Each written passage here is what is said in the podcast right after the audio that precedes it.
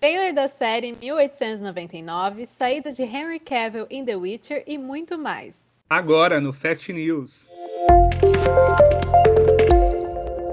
BDS Cast. Eu sou a Amanda. E eu sou o Tom e começa agora o Fast News, o podcast de notícias do mundo das séries do banco de séries.com.br.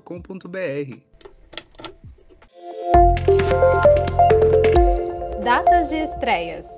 La Vita Bugiarda degli Adulti, nova série italiana da Netflix, estreia dia 4 de janeiro de 2023. O novo drama é uma adaptação do último romance de Helena Ferrante, autora de My Brilliant Friend. A história acompanha a transição de Giovanna da infância para a adolescência durante a década de 1990, em uma Nápoles dividida em duas partes que se temem e se detestam, Anápolis dos bairros altos, onde se usa uma máscara de refinamento, e Anápolis de seus bairros baixos, mais vulgares e excitantes, onde vive sua intrigante tia Vitória. E a minissérie The Patient estreia no dia 21 de dezembro no Star Plus. Na série, um terapeuta, que é interpretado por Steve Carell, é mantido em um cativeiro por um serial killer que está à procura de ajuda para conter os seus impulsos homicidas. No Mundo da Luna, a nova série nacional baseada no livro de Karina Risse estreia dia 13 de novembro na HBO Max. Luna vem de uma família cigana e é jornalista recém-formada. Para se aproximar da profissão, acaba aceitando fazer horóscopo para um portal de notícias usando cartas de baralho cigano. O que ela não imagina é que as cartas herdadas de sua família e que contêm séculos de história falam com ela literalmente. E SAS Rogue Heroes, a nova minissérie do Steve Knight, também conhecido por criar Peaky Blinders, estreia no dia 30 de outubro na BBC One. A produção é baseada em eventos reais sobre a história da criação da maior unidade das Forças Especiais do mundo, o SAS, Serviço Aéreo Especial, que foi formado em circunstâncias extraordinárias nos dias mais sombrios da Segunda Guerra Mundial. A HBO anunciou que Somebody Somewhere retorna durante o inverno estadunidense de 2023, entre os meses de janeiro e março. E a animação Inside Job retorna para sua segunda temporada no dia 18 de novembro na Netflix.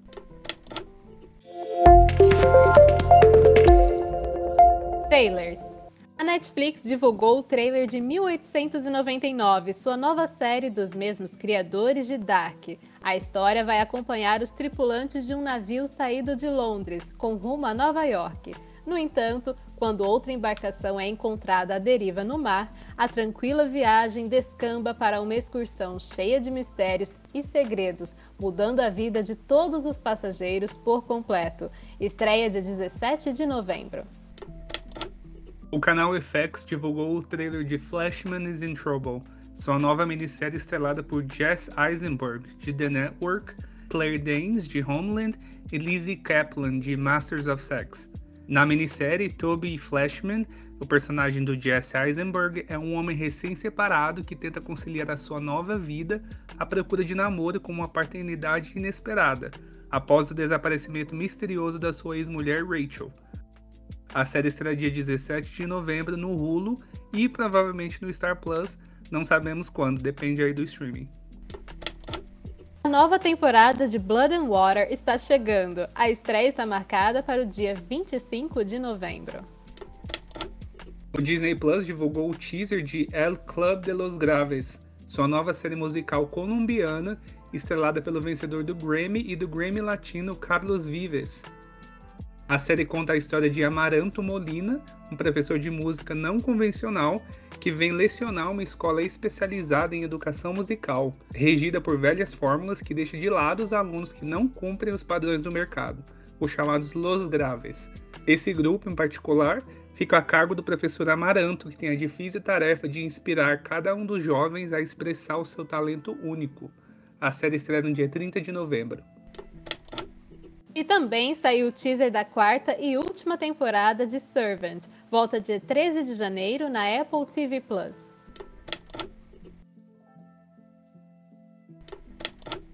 Bom, quais são as redes sociais do BDS? Então você pode encontrar a gente pelo nosso site, que é o bancodeséries.com.br. No Instagram, o nosso perfil oficial é arroba Banco de Séries Oficial. No Twitter, dois perfis, o arroba BDS News Oficial e o arroba Banco de Séries. E o nosso canal de, do Telegram, você pode procurar por Banco de Séries News e o BDS News Oficial R, que tem sido o nosso canal aí de maior destaque, né? Considerando que a gente tá com. Teve uma troca no nosso canal, mas enfim, podem procurar a gente por qualquer meio e interagir com o BDS por lá.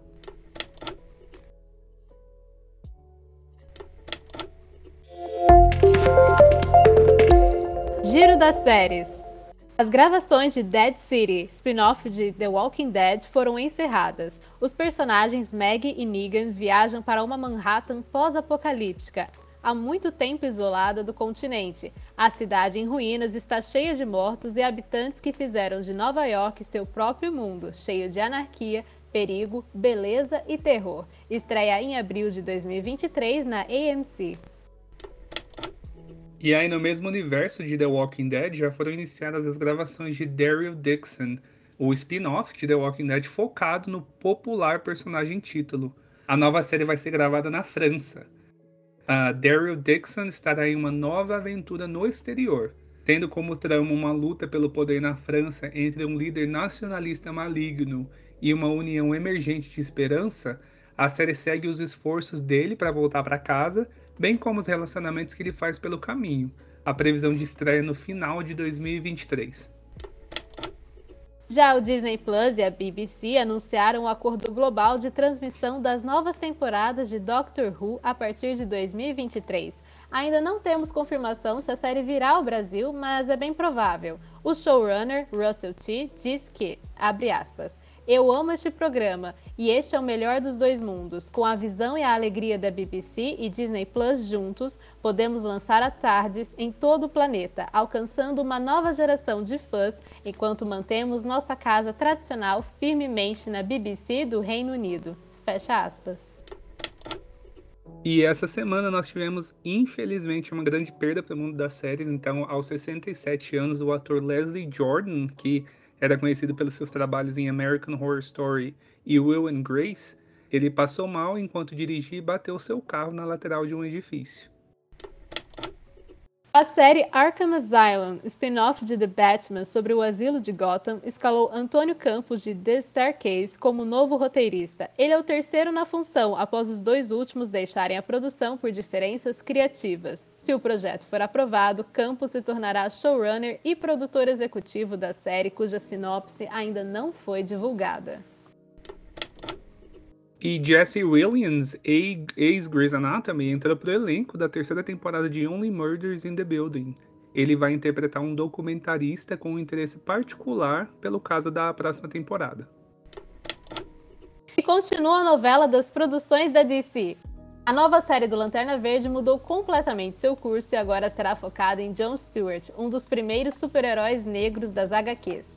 Antes, a produção contaria a história de Guy Gardner e Alan Scott, com Finn Wittrock e Jeremy Irvine, já escalados nos papéis, mas os atores foram liberados do projeto. O roteirista e showrunner Seth Grant-Smith já havia entregado uma temporada completa de oito episódios da ideia original, mas também deixou o projeto após as diversas mudanças na HBO Max. No momento, apenas Greg Berlanti continua produzindo a série. O longa Festa da Salsicha, que traumatizou várias pessoas em 2016, vai ganhar uma série derivada no Prime Video chamada Sausage Party Foodtopia.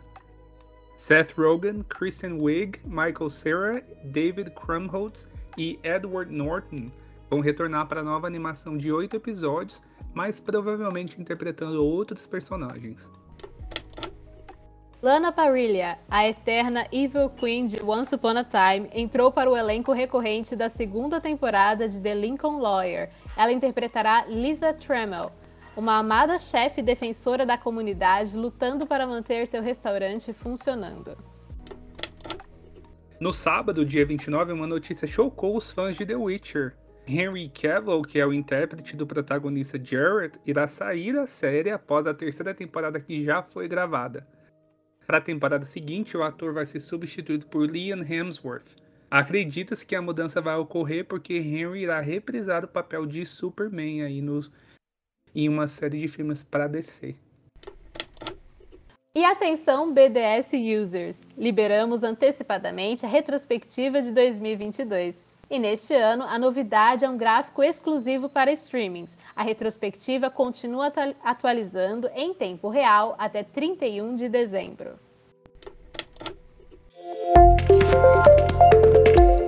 Destaque da semana. Tom, o que, que você andou assistindo nessa semana, hein? Olha, essa semana eu finalmente terminei. Na verdade, é uma das únicas que eu estava conseguindo acompanhar a The Patient, que é a série original do FX. A gente até citou aqui no começo do episódio que vai estrear no Star Plus. É claro que tem um atrasinho, né? Então a série já terminou nos Estados Unidos e agora uh, chega em dezembro, né, no Star Plus. Mas é uma série que destaca, né? O Steve Carell um personagem bem mais dramático, né? Ele interpreta um terapeuta. E a série tem uma dinâmica muito diferente, assim. Ela é um drama que é de meia hora, então é uma série curtinha de ver. O Steve Carell tá muito bem no personagem. A, a série tem muitas camadas ali, porque é uma que envolve muita complexidade da mente humana, enfim, né? Eu gostei.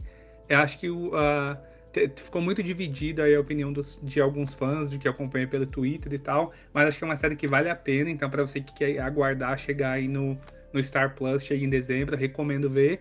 E eu só queria dar uma, na verdade, aqui reconhecer aí quem tá escutando que ainda assiste The Walking Dead, que nem eu, que ainda tô nessa. Aí muita gente já desistiu, eu acredito que a maioria dos fãs já deve ter desistido, mas eu ainda continuo assistindo. E a série tá me dando assim um sentimento dividido de que ah, tá muito perto de acabar, faltam três episódios para acabar, mas ao mesmo tempo eu senti algumas coisas muito boas, mas algumas coisas também muito ruins, mas assim, destacar que eu acho que a série teve uma sobrevida para quem de repente parou aí, quer terminar, é, enfim, ver do começo ao fim, né? Acho que vale a pena, dependendo de onde a pessoa parou. E acho que fica aí como um destaque também do que eu vi essa semana. E você, Amanda, o que, que você conseguiu ver que você quer falar pra gente? Olha, The Patient, como você comentou, é uma série que eu achei bem interessante, assim, a ideia, mas eu não tive tempo de assistir. E The Walking Dead, série que tem gente que assiste ainda. um leve shade. Eu parei na terceira temporada. Eu parei na terceira temporada, mas eu sou um pouco suspeita para falar, porque eu tenho muito medo de zumbi. Quando passava The Walking Dead e eles chegavam assim muito perto da tela, os zumbis, eu punha a mão na frente e olhava pro lado. Nossa, eu morreria no primeiro dia do apocalipse zumbi, sinceramente. Eu não sei, essa série se recusa a morrer que nem os zumbis, né? Eu acho que é por isso que continua. É, e eu vejo não só não só The Walking Dead, mas Fear the Walking Dead também assisto. Basicamente em dia e os outros spin-offs também. Enfim, eu, eu sou desse tipo aí. Coragem. Eu acho que o único que eu pensaria em assistir vai ser esse sobre o Daryl Dixon, que era o meu personagem favorito. Então, e o ator é maravilhoso, então uma expectativa aí de que talvez dê para salvar o, o, universo de The Walking Dead.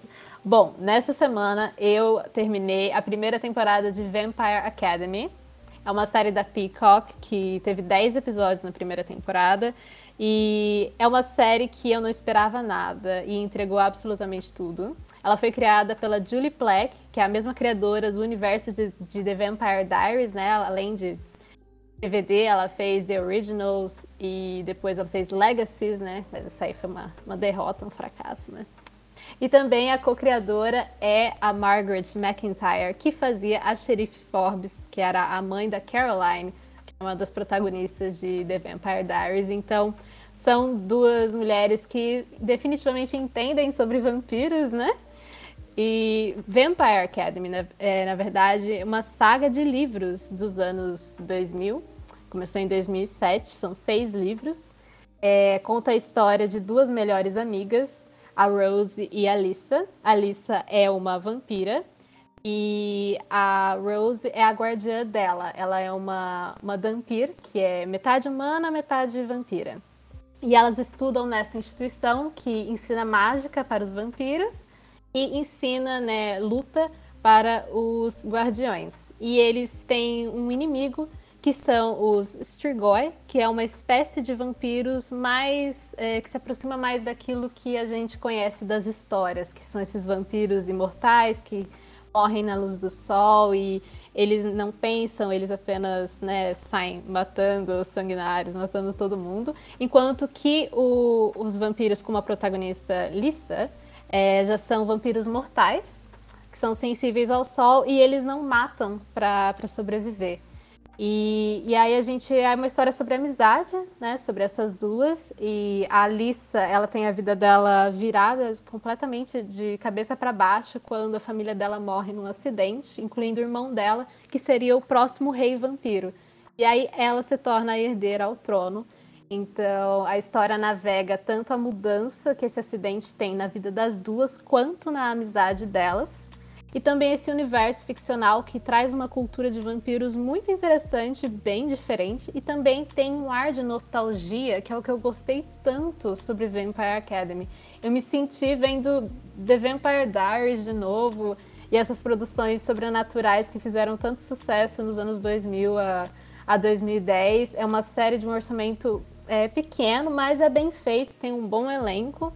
E a série foi gravada na Espanha e o episódio final saiu agora na, na quinta-feira me surpre surpreendeu muito porque eu senti que mesmo com um orçamento pequeno e não sendo, né, tipo algo que está estreando, a primeira temporada das séries não costuma ser assim, tirando essas mega produções que está tendo agora, mas normalmente são coisas menores, mas eu senti que teve um esforço muito grande ali, tem bastante ação nesse episódio, tem muita luta coreografada, tem muitos figurantes e, e, são, eles usam umas roupas assim de, de época e fazer tudo aquilo acontecer, ter figurino para todo mundo, coreografar tudo que eles coreografaram.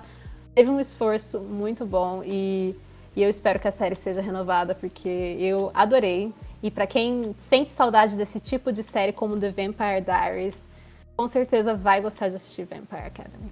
Arrasou. Direto da redação.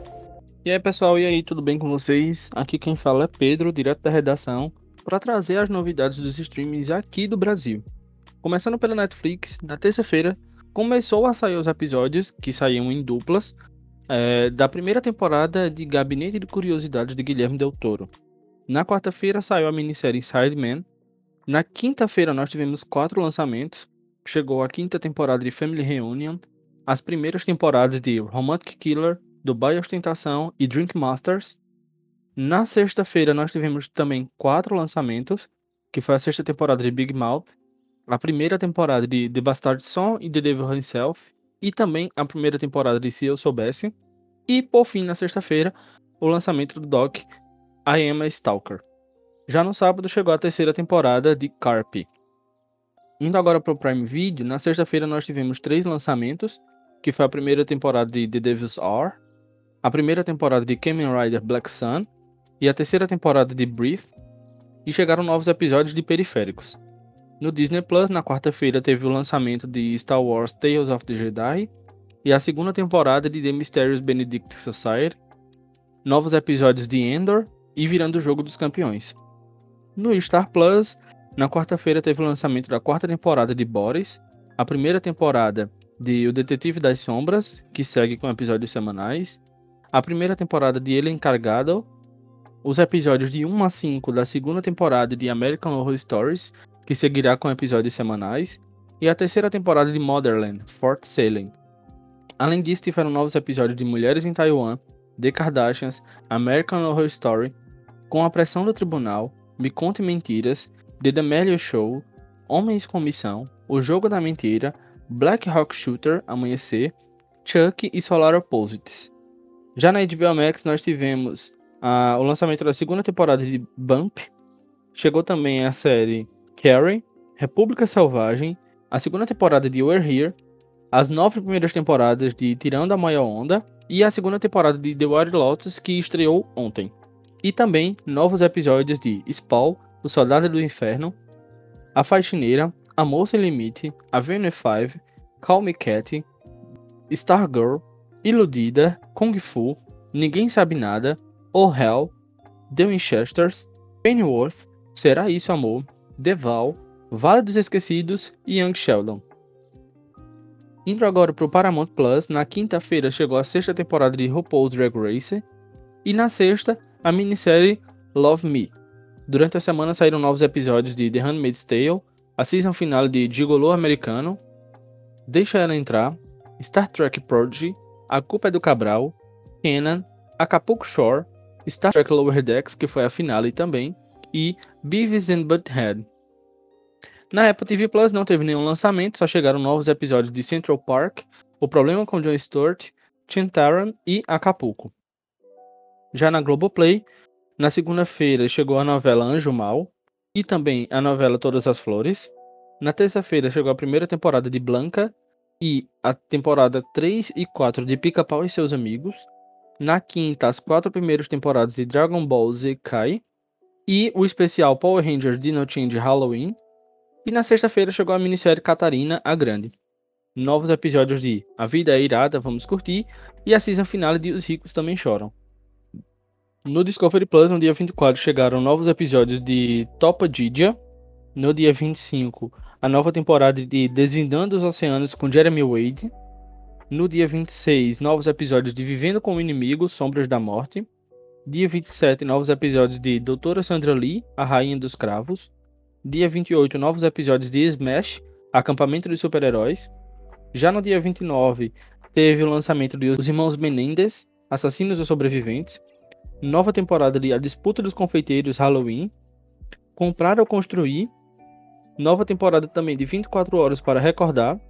Já no dia 30, novos episódios de Aprender, Cozinhar, Inspirar com Kate Button. E no dia 31, Museu Mal Assombrado, Artefatos Sinistros e nova temporada de Destiladores. Já no Lionsgate Plus, tivemos a season final de The Serpent Queen, Toda La Sangre, Ela Dança, Eu Danço e The BMF Documentary Blowing Money Fest. Bom, gente, então é isso. Desejo uma ótima semana para todos vocês. Estejam com a mente em dias, dentro do limite do possível. Aproveitem para descansar. Inclusive, vai vir um feriado por aí. Tentem descansar. E ao mesmo tempo assistir série, porque isso nos ajuda a ter um momento de diversão. Cheiro para vocês. Até a próxima. Estreias da semana. Na terça-feira, dia 1 estreia a segunda temporada de Young Royals na Netflix. Na quinta, dia 3, tem a estreia de Titans, né, que retorna para a quarta temporada, que está disponível já no HBO Max, e na Netflix estreia Blockbuster, a nova série de comédia que promete bastante nostalgia aí na, no, no streaming. Para fechar a semana, temos a estreia da primeira parte da quarta temporada de Manifest. O drama foi salvo pela Netflix e retorna após quase um ano e meio de espera. Renovações e cancelamentos. Primeiro vamos falar das séries que foram renovadas para alegria dos fãs ou nem tanto, né? Elite foi renovada para sua sétima temporada pela Netflix. A sexta temporada estreia dia 18 de novembro. Industry foi renovada para sua terceira temporada pela HBO e pela BBC. Blood and Water foi renovada para sua terceira temporada pela Netflix. E Chad foi resgatada pelo Roku Channel, então a série vai ter uma segunda temporada. A série era originalmente da TBS e foi cancelada mesmo com uma nova temporada que já estava pronta mas a série ainda não tem data de retorno, mas já tem um novo canal. 1923 foi renovada para sua segunda temporada pelo Paramount Plus. Antes pensada como uma minissérie, a série agora terá duas temporadas com oito episódios cada. Essa história da origem de Yellowstone apresentará uma nova geração da família Durham. Serão explorados acontecimentos do início do século XX e como esses eventos afetaram a família. E a comédia original de Upshaws foi renovada para sua terceira temporada pela Netflix. Agora vamos falar sobre as canceladas. Primeiro veio uma surpresa: Maldivas foi cancelada em sua primeira temporada pela Netflix. A informação foi dada pela jornalista Patrícia Kogut. Ela era quem tinha dito que a série havia sido renovada, mas claramente os planos mudaram. E após quatro temporadas, Nancy Drew vai ser finalizada pelo canal CW. O Fast News é um podcast oficial do banco de séries.com.br. A equipe do BDS News é composta por Alan Estevam, Amanda Cassis, Bruno Domingues, Edson Rafael, Eric Luthier, Laísa Silva, Marcela Souza, Matheus Henrique, Michele Ramos, Pedro Rubens, Tom Carvalho e Wesley Lúcio. Tom, fala pra gente onde dá para ouvir o BDS Cast. Então você pode ouvir a gente pelo Spotify, pelo Apple Podcasts, pelo Google Podcasts, pelo Amazon Music, pelo Anchor e nós também estamos no YouTube. Caso você use o Spotify, A gente agradece muito se você puder classificar o nosso podcast com cinco estrelas, então seria ótimo, a gente agradece bastante. Eu sou a Amanda. E eu sou o Tom, e esse foi o Fast News dessa semana. Tenha uma excelente semana, que a gente tenha boas notícias, que a gente veja muitas séries e a gente se fala. Até. Tchau, tchau. Tchau, tchau.